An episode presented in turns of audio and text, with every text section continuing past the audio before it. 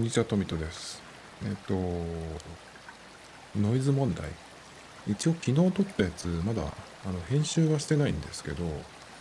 あの、昨日はちゃんとモニター用のヘッドホンとかイヤホンをして、えっと、や、やりまして、で、その途中でノイズが入ってきたことはなかったので、まあ、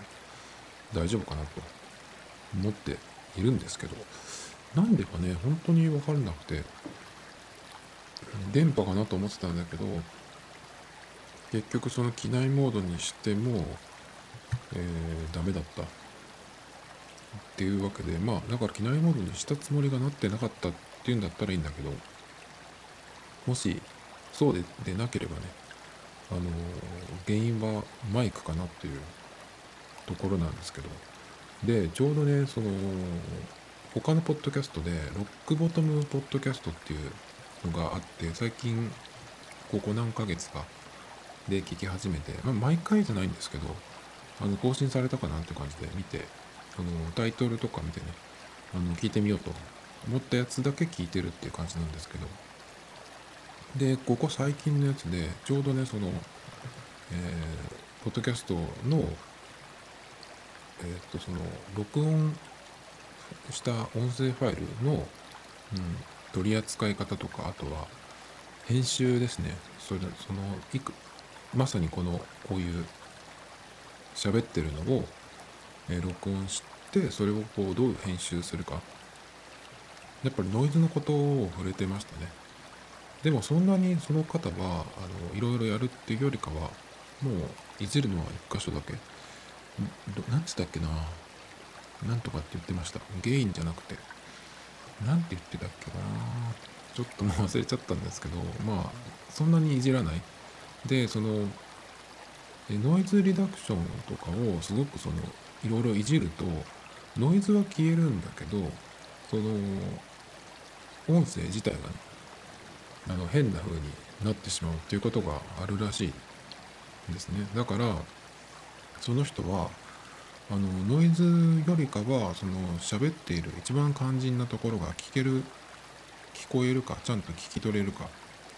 でやっぱりその聞いてる環境っていうのが人それぞれで静かなとこで聞いてる人もいれば電車の中とかね車の中とかで聞く人もいるし。なのでその時にその声がしっかりそのその音声ファイルからねあの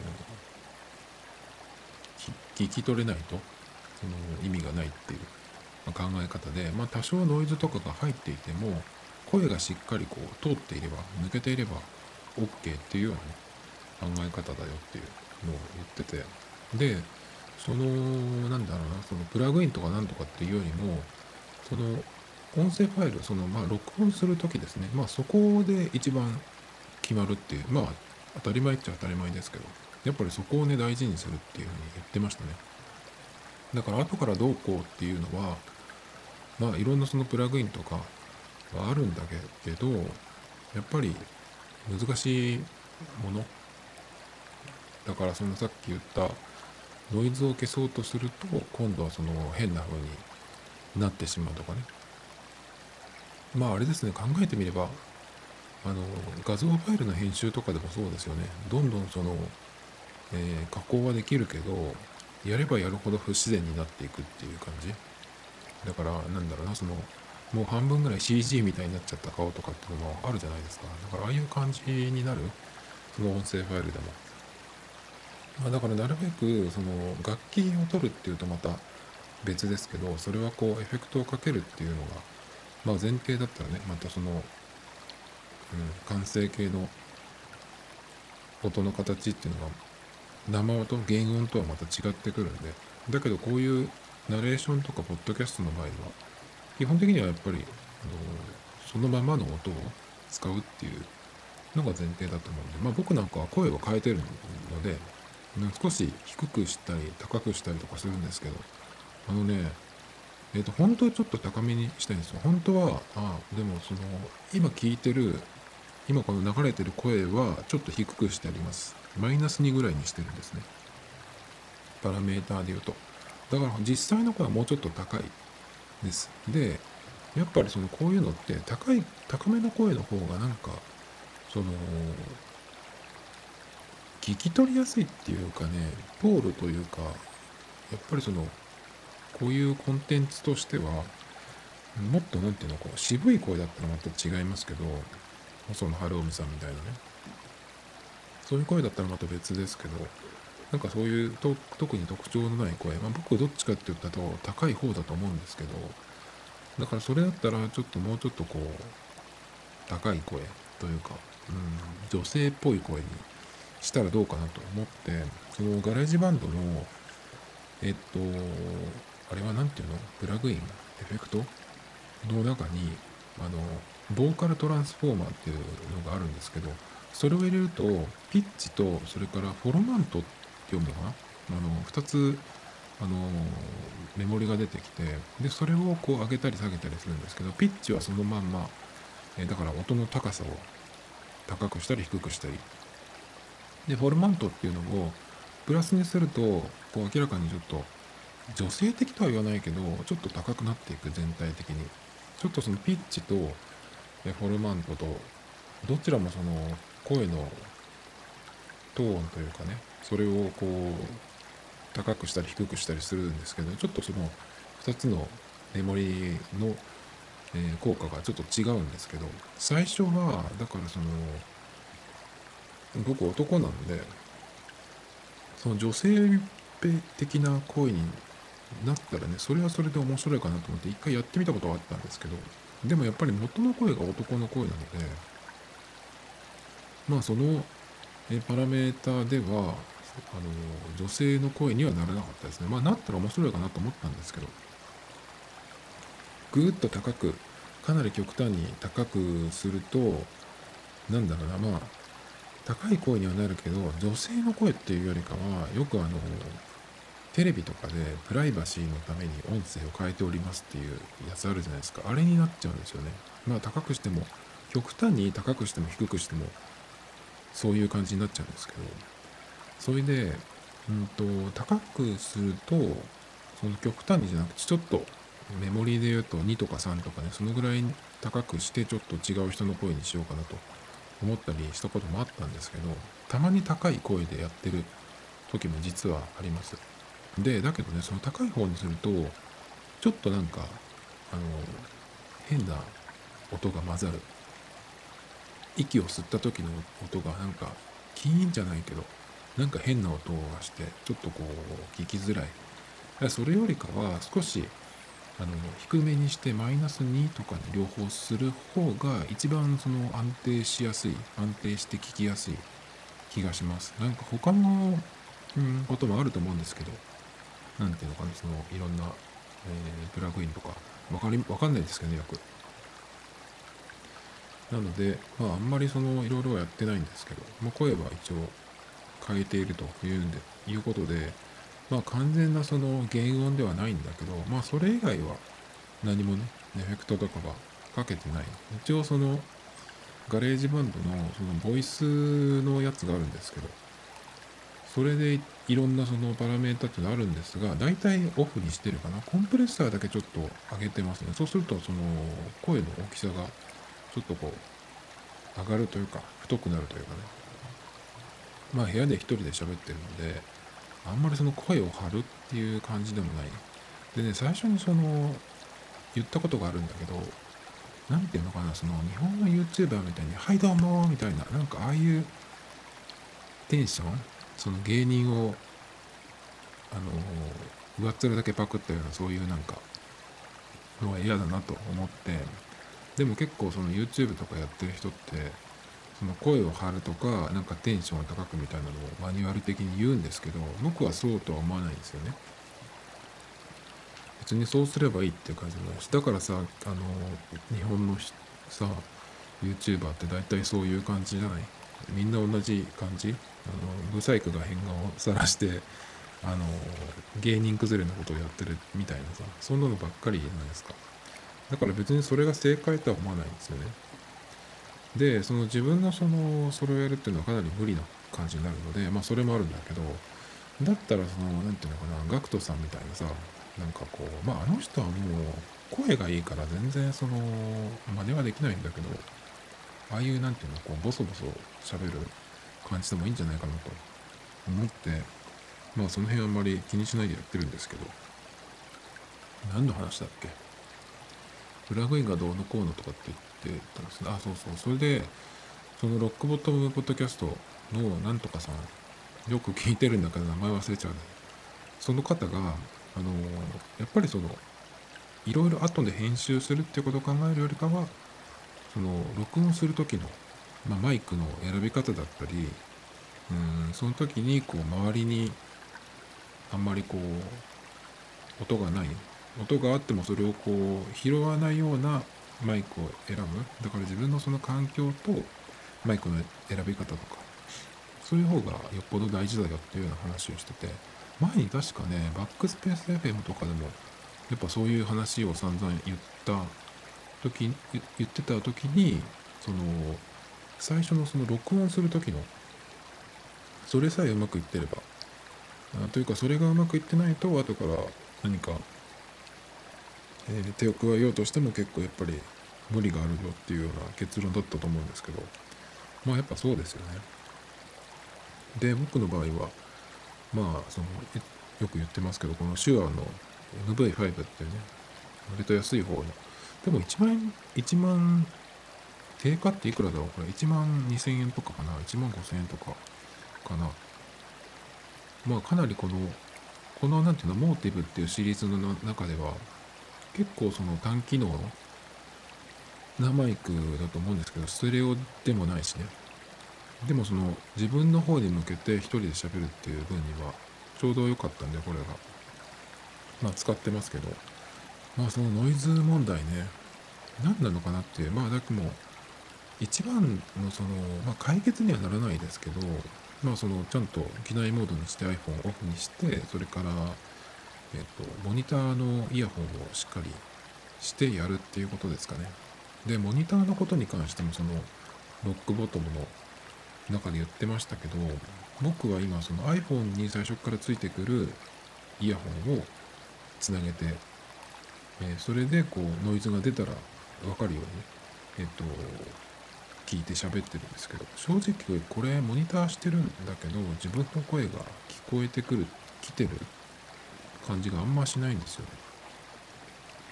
なんでだろう。聞こえてるのかな。普通だから自分が喋ってる声と違うその本来だから他人が聞く声が、ね、モニターのイヤホンに来ると思うんですけどそれがあんまりこう感じないっていう感じですかね。でそのモニターのイヤホンもこの iPhone のイヤホンっていうのはやっぱりその何ていうのその原音に忠実にっていうようなそのいわゆるモニターイヤホンモニターヘッドホンとは違うわけでモニター用のイヤホンっていうのはその音楽を楽しむための、ま、ほとんどのイヤホンっていうのはそうですけどヘッドホンは大体その味付けがされてるっていうよく言いますけど。だからそのあれですねまあ音楽の聴きたい音楽の種類にもよりますけど。うんと何つったらいいのかな。うん。ポップスっていうの？とか、まあ、ポップミュージックとかヒップホップとかそういうものですね。現代的な？それとやっぱロックとかもまた違うだろうしそれとやっぱ一番違うのはクラシックとかその生楽器ですね。その辺のその楽しむものとかまた違ってくるんでそのどういう音楽を楽しみたいかによってその合うイヤホンヘッドホンがあるんですけど、まあ、そういうのと違ってモニターイヤホンっていうのはその鳴ってる楽器とかその音をそのまんま伝えるっていう役割ですね。だから本当にその、うん、音をちゃんとモニターするんだったらそういうやつを使った方がいいよっていうのをね言ってましたね。まあでもどうなんだろうね。自分が喋ってる音だけだからね。どどうなのかなそれは。ちょっと判断がつかないんですけどね。まあそんな感じですか。ノイズ関係に、えー、ノイズ関係はねまあこれイヤホンして喋ってるとそれがこう発生するときはわかるんですけど、まあ、その時に止めて何か対処する。それかまあこの間も言ったんですけどそのマイクの設定をいじるっていうのも考えたんですけど、まあ、別になそんなにねあの複雑な設定ができるわけじゃないんですよ。ゲインっていうその感度を変えるところが何デシベルってあって今30でやってるんですけどそれとリミッターとコンプレッサーがあってリミッターはオンオフですねでコンプレッサーはオフライトヘビーとあって結局僕そのガレージバンドに入れた時にコンプレッサーをガッて上げるんですよそうすると割とそのこうボソボソ喋ってる声が少しマシになる。もうちょっと大きくなるというか。なのでボリュームを上げちゃうとちょっとそのレッドゾーンに行っちゃったりとかすることもあるのでそれはやんない方がいいのかなっていうなんかのもあってね。だからこっちももう一応そのコンプレッサーはヘビーにしてるんですけど。まあそんなところかな。だからあんまりいじるところはないんですけどね。もともと。ちょっとねだからマイクを変えるかとかっていうのもこの間言ったんですけどね。マイク変えるっていうと、まあ、USB で接続できるものっていうふうになるしうん。あとは何でどのアプリで撮るとかそういうのもちょっとこう考えないといけないんでなかなかねその変えるって言ってもすぐにはね変えれないですね。やっぱり持ってるやつにでその取れないと意味がないんでね。それでね今日の、まあ、メインの話なんですけどあのー、ちょっとこれは、うん、ニュースとかなんとかじゃなくてあのー、今こうやってみようかなと思ってる事柄がありましてっていうのはあのなるべく画面を見ないで生活をするっていうことですね。それができないかなって昨日ちょっとなんか首とか肩とかなんかすごいだるくて調子がちょっと良くなかったんですね。でたまにそういうことがあるんですけど自分ではその原因っていうのはあのー、なんだろうな画面の見過ぎとか画面を見過ぎてるってことは姿勢も悪い首がこう前に行って背中も曲がってたりとかとかその辺がやっぱり一番の原因かなってあとはやっぱり冷え性なんで体が冷えた時にでも体冷えてもそういうことになるかな。っていうのもあってちょっとやっぱりその画面を見るっていうそのまあその長さとかその時の姿勢とか体勢っていうの結構やっぱり体調に、えー、直結するんじゃないかなと思ってましてじゃあその画面をねなるべく見ない生活っていうふうにしようと。特にえっ、ー、とスマホとタブレット PC ですね。テレビはまたちょっと違う。まあテレビそんなに放送は見ないけど今は iPad を、えっと、HDMI でテレビにつなげて、その、プライムビデオを、まあ、見てるんですけど、その話は、えっと、前回とか前々回にちょっとしましたけどね。でも、テレビはそんなに疲れない気がする。ですよね。やっぱり小さい画面の方が疲れるのかなと、動くもの。だからまあ、ゲームとかももうやらないようにしてるんですけど、でその画面を見ないって言ってもやっぱりその今は紙から何でもデジタルっていう風になってるのもあるしまあそうは言ってもやっぱり見ないとねそのいろいろ困るわけじゃないか仕事にしろ生活にしろ、えー、なんで、まあ、なるべく見ないようにするためには何ができるかなっていう。でだからそのなんか棚卸し的なことを一回やらないといけないなと思って。っていうのはその今その画面を見てやってることって言ってももういろいろですけど何をやってるのか自分は。あのスクリーンタイムっていうのがねえっと iOS でも Android でもあるのでまあそれを見れば何にどのぐらい時間を使ってるかっていうのは一応わかるはずですよね。だけどあれも結構大雑把でそのブラウザを使ってるって言ってもまあそれは何を見てたかっていうのは履歴を見ないとっていうのもあるし、うん、あとあれですね iPhone の場合はあのスクリーンタイム見るとそのアプリのジャンル別に出てくるんですよ。ユーティリティとか SNS とかとか仕事効率化。で、仕事効率化っていうところに多分ブラウザが入ってるような気がするんですけど、ブラウザ使ってる時って動画見てる場合もあるし、なんか本当に必要なことを、えやってる時もあるしね。だからこれちょっと、まあアプリ別に出てくるからいいんだけど、ちょっとこの辺は使いづらい。まあそれはいいんだですけど、まあだからどの辺、何を一番使ってるか、それでまあアプリ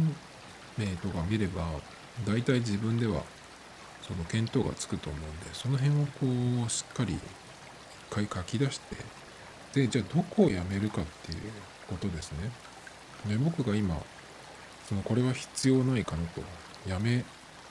られるものかなっていうのを考えると、やっぱりその動画を見たりとか、えっ、と、Twitter とか SNS とか、あとは最近はそのスニーカーの、うん発売日の情報とかね、やっぱりなんかちょっと冬用にもう一足、うん、ミッドカットかハイカットを増やしたいなっていうのがあって、この間ちょっとその話したんですけど、エアジョーダン4とパリ・サンジェルマンのコラボっていうのがあって、うん、どうかなとか迷っていた末に、まあ、結局売り切れてしまって買えなかったっていうのがあるんですけど、なんで、結構なんかそういうのが気になるとね、まあ、Twitter とかインスタでも、その、まめにそういうのを、こ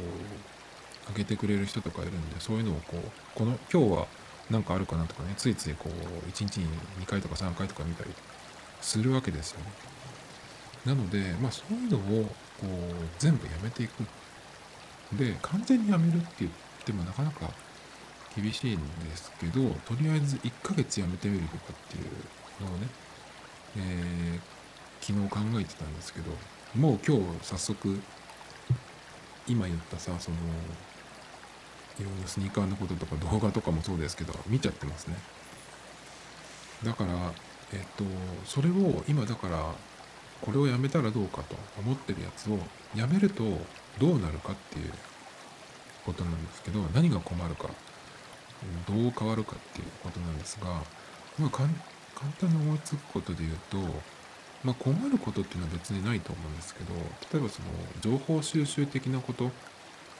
あ、SNS ってそんなに情報収集っていうほど情報って言ったってさ、そんなどうってことないやつじゃないですか。だから、その辺をやめたところで、うん、その大げさに言うと浦島太郎みたいにさ、そんなことにはならない。だから、うん、その辺をこう、思い切ってやめてみる。いつ普段こう、巡回してるようなところを見ない。っていうのを、うん、とりあえず1か、1週間じゃダメだね。1週間じゃすぐ戻れる。1ヶ月やれば、あの、意外に、これなくてもいけるなとか、なんかその、その代わりに始めたことの方が習慣になったりとかして、なんかその、えーなんか抜けれるそっからっていうような気がするんですよ。まあ何が困るかみたいなのは、まあやってみないとわかんないんですけど、そうですね。あとは、だからそれをやめて、その代わりに何をするか。だから今までそういうのにいっぱい時間使ってきてたわけじゃなんですかゲームやる人とかもそうだと思うんだけど、ゲームって結構1日、時間あれば2時間とか3時間とかやるんじゃないかなと思うんですけど、そういうのを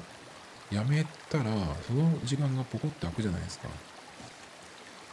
で、まあ映画とか見るのは、あまあ、りにしても、うん、まあそれでも、まあゲームほど時間使わないような気がするし、じゃあ何をやるかっていうことですね。だからそこで、その、何をやるかっていうところで始めたことが、なんかその新たなね、ポッドキャスト的にもネタになるのかなっていう気がしていて、だからね、ちょっとこれは面白いかもしれないぞと、ちょっと思ってるんですよね。だから、えっと、まあ、極端に言うと、まずやめる方ですけど、もう帰ってきたら、えー画面を見るっていうのはほぼやらない。でも、音楽とか、その、ラジオとかなんか、ポッドキャスト、音声、音のコンテンツはありにする。それは別にいい。だからまあ全くスマホに触っちゃいけないとかってやると、かえって不便なので、そこまではやらないけど、なんかその、見たり読んだりとかですかね、そういうのを、えー、タブレットとかスマホでやらない？で、他にそのうちでスマホでなんかやるっていうと、僕はあの、ナイキの NTC っていうアプリで、ナイキトレーニングクラブっていうのがあるんですけど、それを見ながら、毎日1種目、毎日じゃないけど、1日、最低1日おきは、あの、トレーニングをね、筋トレをやるっていうふうに知ってまして、その日によってやる部位を変えるんですけど、いろんなそのトレーニングの、うん、なんか、プログラムっていうんですかね、それがあるんですよね。今日はなんかその体幹というかコアを鍛えるとかそれからなんだっけ足足腰とか腕周りを鍛えるとかあと筋トレだけじゃなくてヨガとかピラティスとかも中にあるんでそういうのをちょっとやる日を入れたりとかまあその時によって、えー、やるんですけどそれは一応まあ画面をまあそんなにずっと見てるわけじゃないんですけどまあ一応ねその iPhone を使うので、まあそういうのは別にね、えー、OK です。完全にだからうちにいる時に iPhone 触らないとかってなっちゃうとそういうのもできなくなっちゃうんで、そうじゃないですね。で、じゃあその今までやってたことをやめて、やめて、じゃあその代わりに何するかっていうことなんだけど、今んとこやっぱり思いつかないですね。今その言った筋トレなりえ、運動ですね。まあ、運動僕、やっぱりその筋トレ以外はランニングをやってますけど、それはあの、休みの日の夕方ぐらいから走るんですよ。で、もっと寒くなってくると、まあ、午前中に走る、朝から午前中にかけて、どっかで走るっていう方が、割とその寒さ対策になるんで、ちょっと早くなりますけど、本当はね、平日でも朝から走れればいいんですけど、あんまり朝早くく起きれないんで起きれてもなんかその走りに行くっていうところまでこう持っていけないっていうところなんでちょっとそこがなんとかなれば、え、運動かなりいけるんですけどじゃあ他に何やるかっていうとやっぱその体を鍛えることにつながるものとかあと何ですかね全然思いつかないですね。英語の勉強とかっていうのもあるんですけど、まあそれはそれでやればいいんですけど、でもなるべくその同じ姿勢で長くいるっていうのをやめたいなっていう。何のためにやるかっていうと、やっぱりそこの、えー、何？首とか肩甲骨とかの不調をなくしたい。それが、その姿勢とか画面から来てるんじゃないかっていうところからなんで、まああんまりその机に向かってみたいなのを長くやるっていうのはちょっとなっていう感じですね。そうするとやっぱり運動とかってなるんだけど、まあ、平日の夜とかに運動って言っても、なかなかね、その、筋トレだって、長くても20分とかなんで、その、さっき言ったナイキのやつとかも、大体は10分以内に終わるやつがほとんどですけど、それでも結構きついんで、まあ効果はあると思うんですけどね。あと何でしょうね。写真とかって僕メモに書いたけど、夜、夜に写真撮りに行くっていうこともないしね。やっぱり、今こういうその、時代というか状況だからななかなかちょっと難しいけど、やっぱ他人とのコミュニケーションみたいなことかな。うん。そういうことかな。ちょっとわかんないんですけど、なるべく同じ姿勢を長く取らないで、えー、画面を見るっていうことをしなくていいもの？何か、えー、見つけて始めようかな。始めたいなっていう。ところですね。だからそれを、まあ、趣味なのかなんかわからないですけどそれができるできてその体調もねえー、悪くなることなく、えー、さらにはここでこう喋るネタになる。まあなんか趣味的なものだったらなるのかな。でもあんまり趣味ってできたことがないんですよね。なんかやっても下手くそだからあのつまんないし楽器とかも全然だし。ねあ、曲を作るっていうのもあったけど、それはやっぱ画面を見ちゃうから無理だよな。なんかないかなっていう感じですけどね。あと画面を見るのをなるべく少なくするっていうので言うと、まあ、iPad で今、ノートとかメモ、手書きでも、キーボードでも書きますけど、それを特に、まあ、ポッドキャストのやつなんかは、あの、紙に書いてもいいかなっていう気がちょっとしてますね。で、それで思ったんですけど、何でもかんでもその、全部デジタルする？紙をなくすっていう、まあ、最近は印鑑なくすなんて言ってましたけど、その、なくてもいいもの？はなくせばいいと思うんですけど、その、紙と印鑑ってそう、な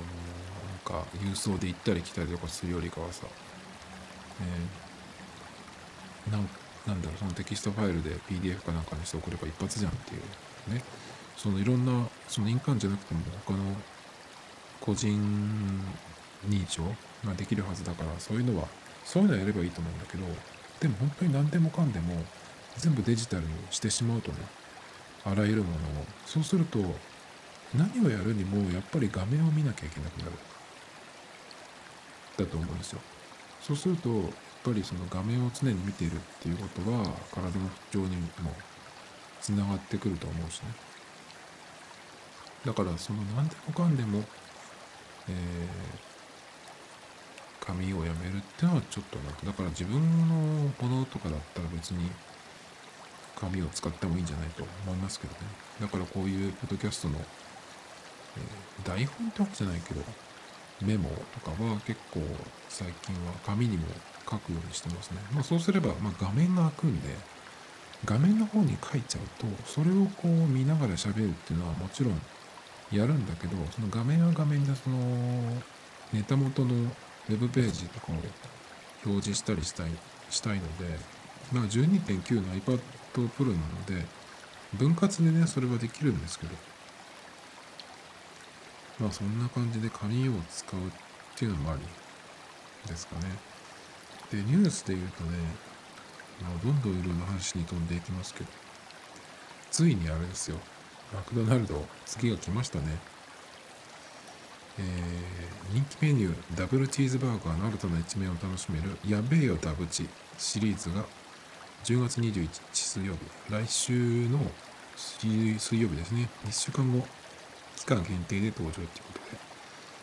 えー、人気メニューだそうです、ダブルチーズバーガー。でもこれダブルチーズバーガーってね、えっ、と、なんか、定番メニュー、定番メニューなんだけど、なんか結構高めなんですよね、値段が。なんかね、そのハンバーガーとかと一番その安いやつあるじゃないですか。それになんか20円ぐらい足して感じっていうイメージだったんだけど、ダブルチーズバーガーって結構結構高いんですよ。あ、でもダブルチーズってあれか、肉が、パティが2枚入るんだっけかな。あ、それ、それじゃ高いか。でもなんかそのチーズバーガーとかもそうだけど、普通のハンバーガーのやつってパティが結構、なんかシンプルすぎちゃう気がするんで、これどうかなと思ってるんですけど、今回はそのダブルチーズバーガー、えっ、と、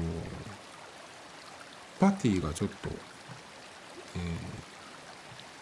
ー、標準より広いやつ、それから、えっ、と、辛いやつ。ですね。辛いソース、ハラペーニョソースと、あとチーズになんかその辛いやつが練り込まれてる。っていうのとなんか3種類ね。ダブルチーズバーガーのやつが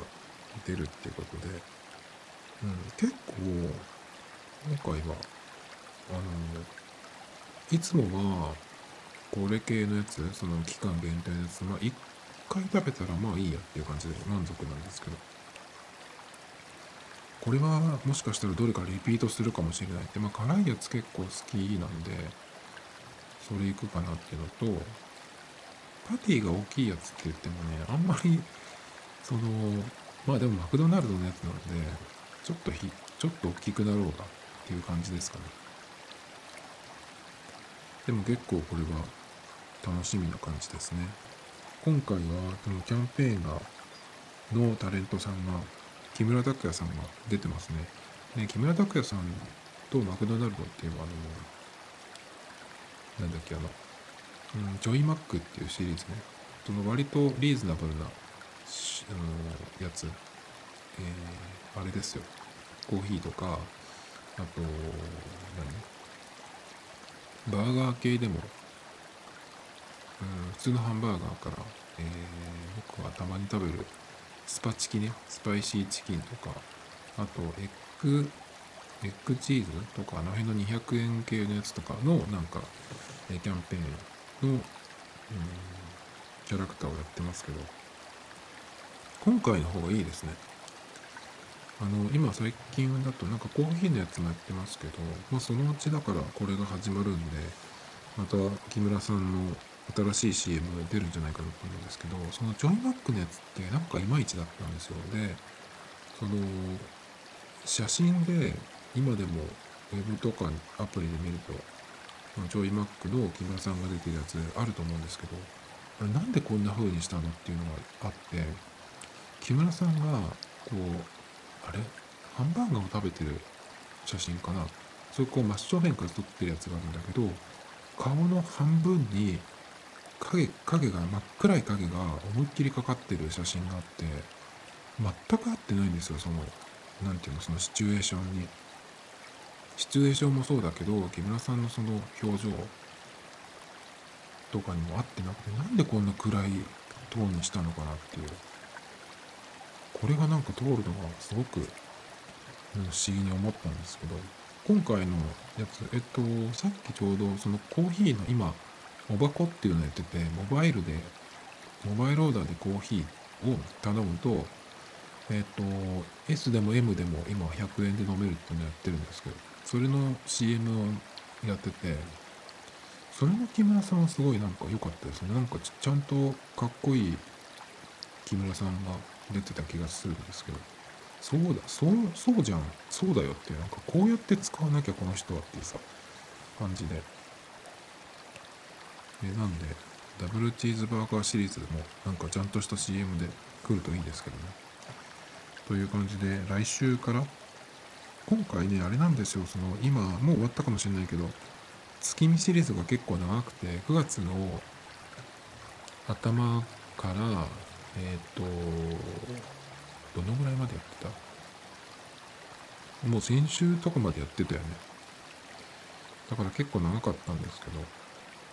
普段だったら割と月の月の初めにすぐ始まってまあ1ヶ月ぐらいで終わるっていう感じなんですけど月見は人気なのかな？だから長かったのかな？っていう感じで今度ねえっ、とダブルチーズバーガーの、えー、限定が出ますよっていうことで、えー、まだいかねばっていう。だけどなんかこういうのもちょっとこう癖になってきてるんで、うーん、まあ、マックに行きたいっていう時はね、まあ行けばいいけど、なんかこれが始まったから行かないとみたいな、なんかそういう癖になるのはどうかなっていう。あの、昨日、おととい、Amazon プライムのプライムセールっていうのやって、やってて、えっ、と、あれもそうですね。だから、何か買わないととか思っちゃうんですよね。それって一番良くなくて、まあ買いたけ買えばいいんですけど、僕もなんかその、えー、なんか買うものないっけかなとか、その買うものを探してしまうっていうのが、なんかダメな気がしますね。その買い物の癖がつくと、えー、その何、定期的になんかこう、このぐらいの値段のものを買うとかっていう、その癖がなんかついちゃってる気がするんですよね。